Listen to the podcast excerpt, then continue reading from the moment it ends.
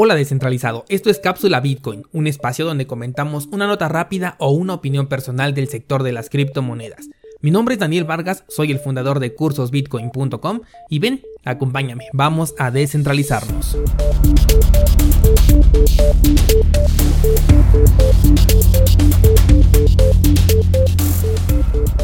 Una gran mayoría de los participantes del entorno de las criptomonedas en donde yo estuve incluido, hemos confundido a blockchain con la verdadera tecnología y a Bitcoin como únicamente la aplicación de esta tecnología. Este movimiento Blockchain Fixes Everything es una postura que han tomado muchos participantes, algunos ya sea por fanatismo y otros por mera publicidad.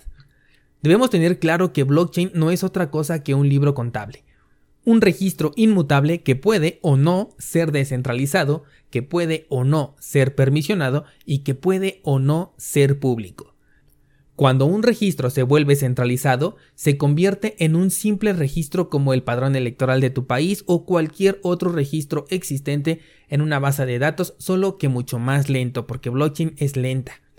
Cuando el registro se vuelve permisionado, es decir, que es obligatorio, se convierte en una imposición, un decreto que puede o no estar jugando en contra de tus derechos como persona, de tus valores o de cualquier otra capacidad de libertad con la que deberías de estar gozando. Por último, si el registro se vuelve privado, estamos hablando de un levantamiento de base de datos con fines desconocidos.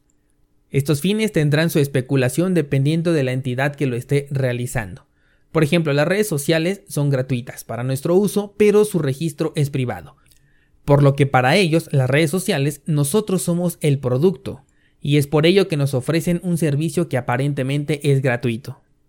A través de estas redes sociales nuestra información es utilizada, por ejemplo, para ofrecernos contenido que un algoritmo determina que puede ser de nuestro interés. En el mejor de los casos, este puede ser un uso favorable, pero bien sabemos que no todo es miel sobre hojuelas cuando estamos hablando de los gigantes tecnológicos como por ejemplo Facebook. En todos los casos mencionados, una blockchain puede ser incluso peor que una base de datos estándar, ya sea para quien lo ejecuta o para quien la está utilizando. En otros casos, simplemente podría no aportar ningún valor o cambio al que proveen ya los servicios actuales de recaudación de información.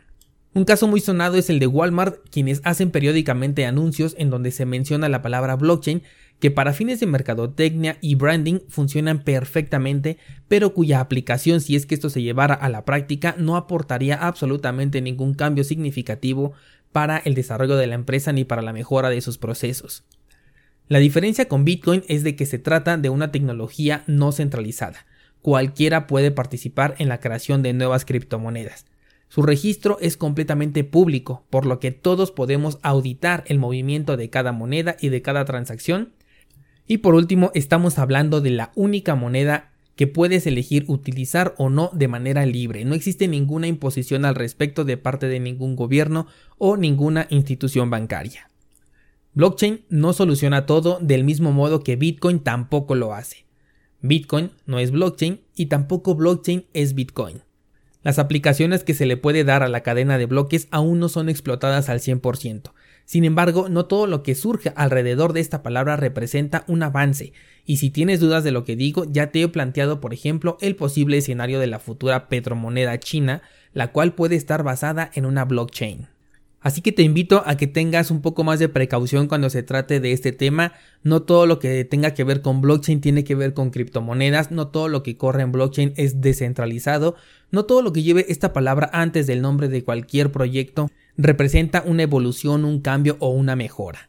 Te hago mención de esto porque recientemente me han enviado aproximadamente unos 5 proyectos a través de los medios tradicionales de contacto en los cuales me están sugiriendo algunas plataformas que quieren traspasarse al lado de blockchain.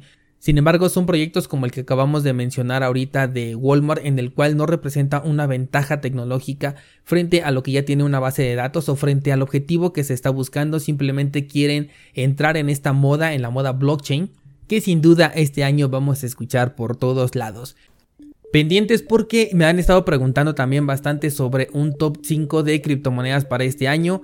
Ya tengo el video publicado ahí en YouTube, pasa a checarlo, búscame como Daniel Vargas si es que no estás suscrito al canal. Es un top de tres criptomonedas, son nuevas, nunca las había yo mencionado anteriormente en el canal porque las estuve investigando en este par de semanas, así que pasa a checarlo si quieres saber cuáles son las tres criptomonedas que estoy agregando a mi radar para este 2020. Nos escuchamos el próximo lunes en un nuevo episodio, gracias y hasta entonces.